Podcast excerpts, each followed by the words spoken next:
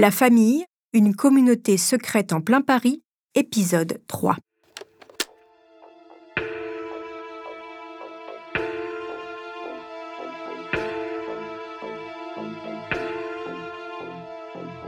Une communauté cachée dans Paris, des mariages entre cousins, des fêtes alcoolisées dans le Val-de-Marne, des prières et des règles imposées par un oncle omnipotent. La famille est protectrice et rassurante pour certains, un groupe trop laxiste pour d'autres. Alors, dans les années 60, certains membres vont faire scission et créer une véritable secte loin de Paris. À la fin de cet épisode, nous retrouverons Suzanne Privat, journaliste qui a mené une enquête sur la famille. Vous écoutez Homicide, je suis Caroline Nogueras.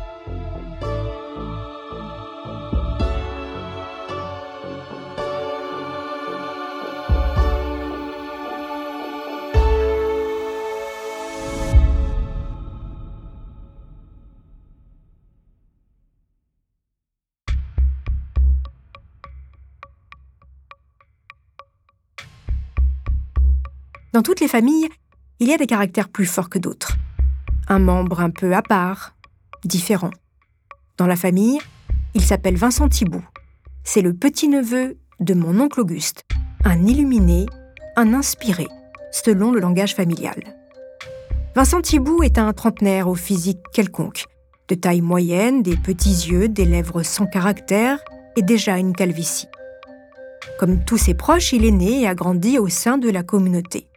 À 31 ans, en 1957, il a des envies d'ailleurs, de découvrir la vie si particulière des kibbutz israéliens, ces villages où l'on vit en collectivité sans jamais être propriétaire. Il y reste un an, puis rentre rue de Montreuil, avec une idée en tête, exporter la famille hors de la capitale. Dans un premier temps, il doit trouver le lieu idéal. Vincent envoie des dizaines de lettres aux maires de différents villages français. Il cherche un terrain éloigné pour installer sa communauté rêvée. Maire lui répond favorablement. Son village de Pardaillan, à 40 km de Béziers dans l'Hérault, fera l'affaire. Pardaillan est une bourgade quasiment abandonnée où errent une centaine d'âmes dans les ruines héritées de la Première Guerre mondiale. La terre n'y est pas fertile, mais qu'importe. Vincent Thibault est ravi. Nous sommes en janvier 1960 et 89 personnes décident de se lancer dans l'aventure avec lui. C'est plus de 20% des membres de la famille de l'époque. La scission est violente. Du jour au lendemain, ceux qui ont pourtant grandi ensemble ne s'adressent plus la parole. Il y a désormais deux camps, ceux de Paris et ceux de Pardaillan.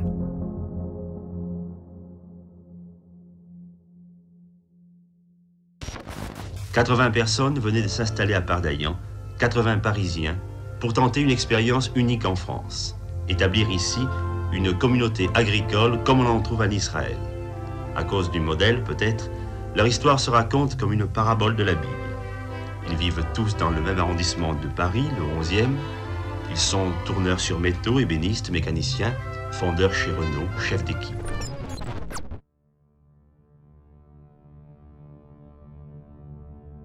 Dans ce reportage de cinq colonnes à la une, Vincent Thibault, léger sourire aux lèvres, apparaît entouré de ses fidèles. Il est le maître des lieux, élu parmi les élus de Dieu. 300 hectares et quelques maisons sont loués à la communauté dès leur arrivée en 1960. Tous les biens matériels sont mis en commun. Les membres ont vendu tout ce qu'ils possédaient à Paris pour remplir la caisse commune. Ici, l'argent n'existe plus. C'est chacun selon ses moyens, chacun selon ses besoins. On donne à hauteur de ce que l'on a et on réclame en fonction de ses nécessités. Ils ont construit un réfectoire et une cuisine commune. Puis, ils ont installé une nurserie. Les plus petits y passent tout leur temps et ne voient leurs parents qu'une heure tous les soirs et le dimanche. Les parents et les jeunes mariés ont leur propre chambre. Le mobilier est réduit au strict minimum, un lit, une table, un miroir. La vie dans ce kibbutz français n'est pas vraiment confortable mais interrogé dans cinq colonnes à la une, Laurent et sa femme semblent s'en accommoder.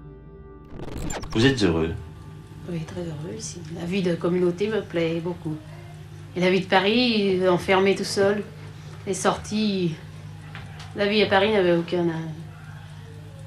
Et vous, Laurent Ah, bah, bah, il y, a, y a un changement énorme. Bah, pareil, j'étais chez Renault, je travaillais, je faisais le je rentrais à 1h du matin ici. C'est la vie naturelle. Je conduis un tracteur, euh, la vie au champ, il y a l'air, il y a tout. Sommes libre, quoi. Je suis libre. Les quelques adolescents du groupe dorment dans des dortoirs. Ils ne sortent pas en ville ou dans les bars comme leurs cousins parisiens. Ils se contentent de lire et de jouer aux cartes. Ils sont calmes, tellement calmes que c'en est presque inquiétant. Comme si quelque chose ou quelqu'un entravait leur joie de vivre. Vincent Thibault impose l'austérité. Et c'est les femmes qui en pâtissent le plus. Elles portent toutes les mêmes tenues sans saveur, longues jupes recouvertes d'un tablier de cuisine, larges pulls vert et bottes en caoutchouc. Le haut de leurs cheveux dépasse discrètement d'un long foulard clair, noué à l'arrière de leur tête. Reléguées au second plan, elles baissent les yeux dès qu'elles croisent un homme.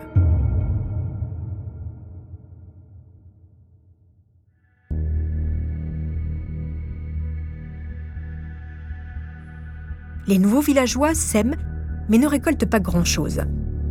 Ces problèmes de récolte sont discutés tous les dimanches lors du conseil de famille autour de Vincent, dans la grande salle commune aux murs drapés d'un épais tissu bleu surmonté d'une étrange étoile de David mêlée à une croix chrétienne. En octobre 1960, c'est le temps des vaches maigres. Les récoltes sont mauvaises et les greniers vides. Lors du conseil hebdomadaire, Vincent Thibault, le Tout-Puissant, durcit le ton. T'en prend aux adeptes. Même si, lui, eh bien, on ne l'a jamais vu travailler. Non, Vincent Thibault ne se salit pas les mains, trop occupé à conduire l'unique voiture de la communauté et à boire des litres de pastis quand il n'est pas à Paris pour voir ses maîtresses.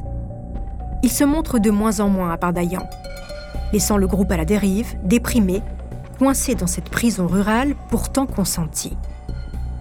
Un peu plus d'un an après s'être installé, Vincent est chassé définitivement de la communauté par son cousin Albert Thibault. De toute façon, le groupe n'arrive pas à nourrir tout le monde. La fin du kibbutz de Pardaillan sonne à l'été 63, quand le poulailler prend feu à cause des lampes couveuses. La tête basse, les adeptes rentrent à Paris, au foyer familial. Un nouveau projet en tête, l'oncle Vincent revient à la charge et convainc quelques anciens de Pardaillan de fonder une nouvelle communauté en Haute-Loire, à Malrevers. Il achète les bâtiments d'une ancienne colonie de vacances, une belle bâtisse entourée d'un grand parc. Et c'est reparti pour la vie collective, financée cette fois par les allocations familiales. Les règles sont drastiques. Dès la naissance, les enfants sont arrachés à leurs parents, placés dans une nurserie jusqu'à leurs 7 ans. Interdiction d'aller à l'école. À la moindre incartade, adultes et enfants sont humiliés et frappés devant tout le groupe. La peur règne. Tous les membres craignent l'oncle Vincent. En 1974, il meurt à l'âge de 49 ans. Il laisse une place de choix que son cousin Albert, encore lui, s'octroie. Albert, travailleur acharné et chef respecté, prend les rênes de Malrevers. Pour financer les dépenses de la communauté, il crée dans les années 80 l'usine de textile Interstyle. Tous les adultes y travaillent d'arrache-pied, 6 jours sur 7, sans percevoir de salaire, puisque tous les revenus sont mis en commun. Albert Thibault dirige depuis son bureau ce centre de commandement de la communauté. La moindre question, décision, requête, tout passe par lui. Il mène le groupe à la baguette. Contraception interdite. Relation filiale interdite. Sortie interdite. Le château de Boissier à Malrevers est une prison à ciel ouvert. Les mariages et les naissances se succèdent. Les enfants nés sur place grandissent sans savoir qu'un autre monde, derrière les grilles du château, existe. Albert dirige son troupeau d'une main de fer pendant 20 ans. Mais à la fin des années 90, il s'affaiblit. En monarque absolu, il passe le flambeau au fils de Chantal, sa plus grande fidèle. Joël Fer, la trentaine, est un assoiffé de pouvoir. La vie à Malrevers était difficile, elle va devenir un véritable cauchemar.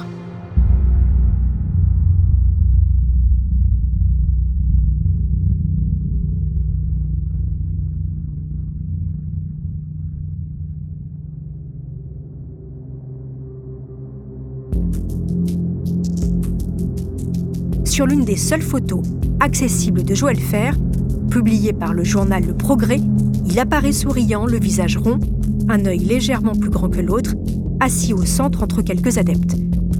Un homme ordinaire, une photo de famille normale. À un détail près, il porte une chemise d'un rose rouge, la couleur de Satan.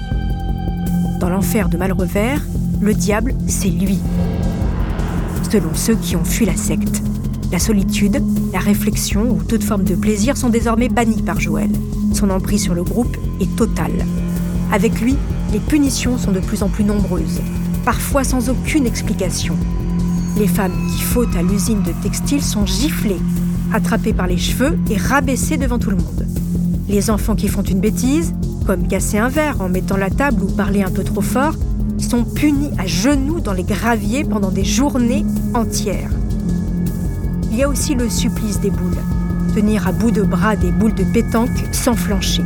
Au moindre relâchement, c'est un coup de bâton. Et puis, il y a la cave, pour les plus difficiles à dompter. Parmi eux, les petits Joseph et Mathieu, les souffres-douleurs préférés de Joël.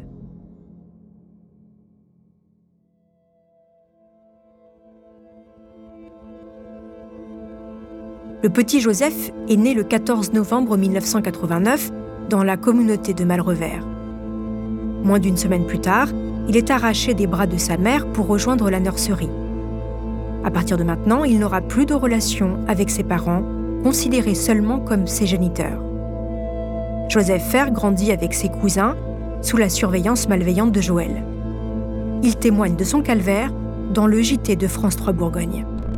Quand on était petit, bah, c'était euh, des fessées déculottées. Puis après, on commençait à grandir. Donc, fessées déculottées, on pensait peut-être que ça faisait plus assez d'effet. Donc, euh, au lieu de taper à la main, bah, on prenait un bâton. Puis après, euh, au lieu de mettre des gifles, on mettait des coups de poing. Et enfin voilà, ça montait un petit peu crescendo. En fait, ça pouvait être des enfermements à la cave, qui pouvaient être de quelques heures à quelques jours, à quelques semaines. Donc, dans les sous-sols, au bout d'un moment, ils se sont dit, bah, quand on va les mettre à la cave, on va les attacher avec du scotch. Du scotch marron, là. Euh, et puis on va mettre un bout de scotch sur leur bouche, comme ça on ne les entendra pas. Euh, c'est de la folie pure. Joël est un chef cruel qui se plaît à détruire physiquement et psychologiquement ses petites victimes. Pour Joseph, la souffrance atteint son paroxysme à l'âge de 11 ans. Il raconte ce jour d'automne où il se trouve avec son père et son cousin. Joseph ramasse les feuilles mortes dans le jardin du château.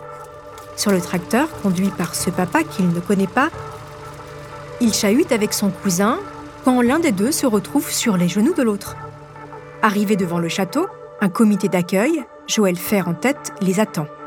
Joseph est tiré violemment vers la cave et roué de coups. À terre, il ne comprend rien. Joël le frappe avec ses poings puis avec un bâton. La douleur est si intense qu'il ne peut déjà plus bouger. Mais la souffrance s'intensifie soudainement. Joël lui a enfoncé le bâton dans les fesses. Entre deux coups, Joseph capte des bribes d'insultes. Le petit garçon comprend qu'aux yeux du chef, il a péché.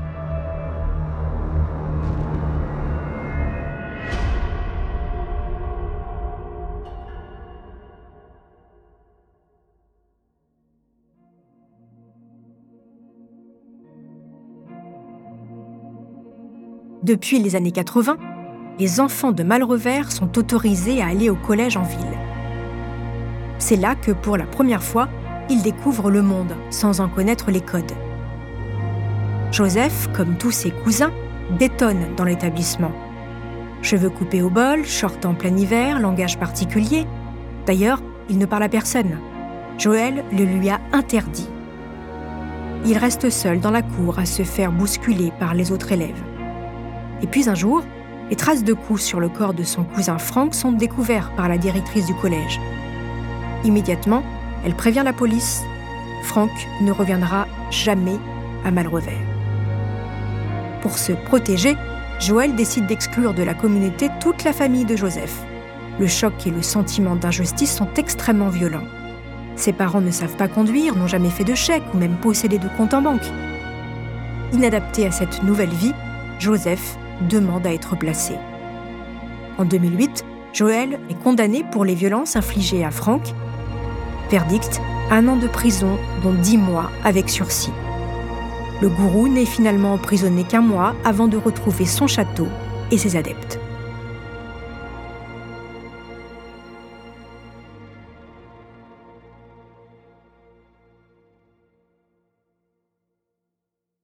Avant de continuer cet épisode, nous voulions vous remercier pour votre fidélité. Si vous voulez continuer de nous soutenir, abonnez-vous à la chaîne Bababam Plus sur Apple Podcast. Cela vous permettra une écoute sans interruption. Ou bien écoutez ce message de notre partenaire sans qui ce podcast ne pourrait exister. Ne partez pas, on se retrouve tout de suite après.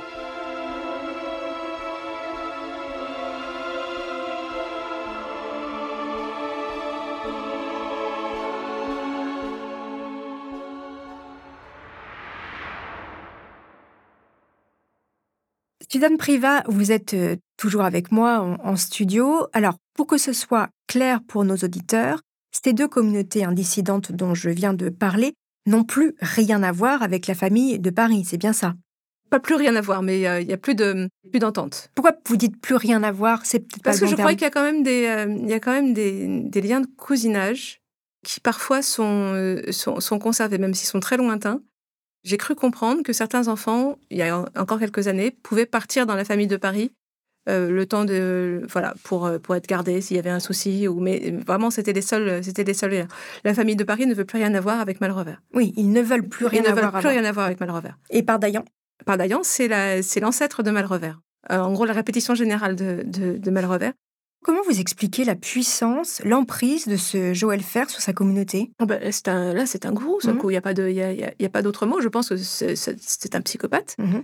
euh, qui, euh, qui a hérité du pouvoir que lui a donné Albert Thibou et qu'on a fait son, sa baignoire, en fait. Il, se vautre de, il, s'est vautré dedans pendant, des années, sachant que c'était un jeune homme quand ça, quand ça lui est tombé dessus. Hein. C'était pas du tout un homme, euh, un homme mature, c'était quelqu'un qui devait avoir entre 25 et 30 ans et qui a trouvé ça super chouette d'avoir une communauté euh, de d'une vingtaine d'adultes et euh, d'une dizaine d'enfants à régenter d'une main de fer. Et ce qu'il a fait avec passion, manifestement.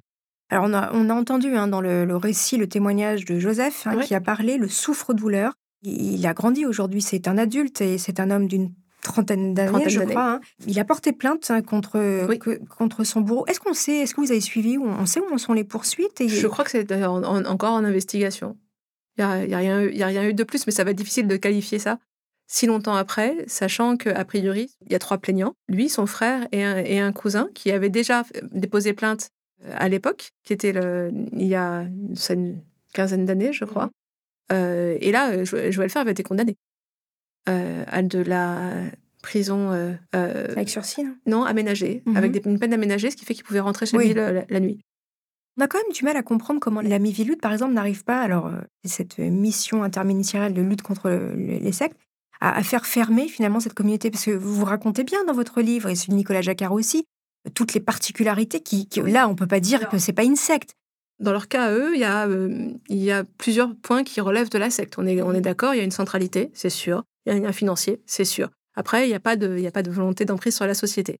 Ça, ça, il n'y a pas de souci mais euh, il y, y avait une mise en danger d'autrui, mais qui a priori n'existe plus. Est-ce qu'on, je pense qu'on ne peut pas fermer quelque chose qui maintenant fonctionne plus ou moins normalement.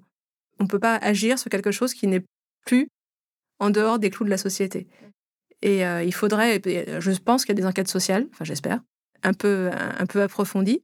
Je pense qu'ils sont effectivement sous les radars. Au moindre dérapage, il y aura, il y aura des soucis. Mais a priori, maintenant, ils se comportent de manière plus, euh, plus classique. Donc cette communauté et cette entreprise de textile existe toujours dans, en Elle existe toujours, mais les pratiques euh, que, que, dénonce, que dénonce Joseph ont, manifestement on, on cessé. Parce que maintenant les enfants sont scolarisés, les, euh, les gens se, se, mêlent à la vie de la commune. Il a complètement, euh, il a, il a compris qu'il fallait qu'il était allé trop loin. En tous les cas, que ce soit à Malrevers ou à Paris, seuls quelques dissidents comme Joseph osent dénoncer les pratiques du groupe c'est ce que nous verrons dans le dernier épisode de la saison, toujours accompagné par la journaliste Suzanne Priva. En attendant, chers auditeurs, n'hésitez pas à nous laisser des étoiles ou des commentaires sur vos applis de podcast préférés.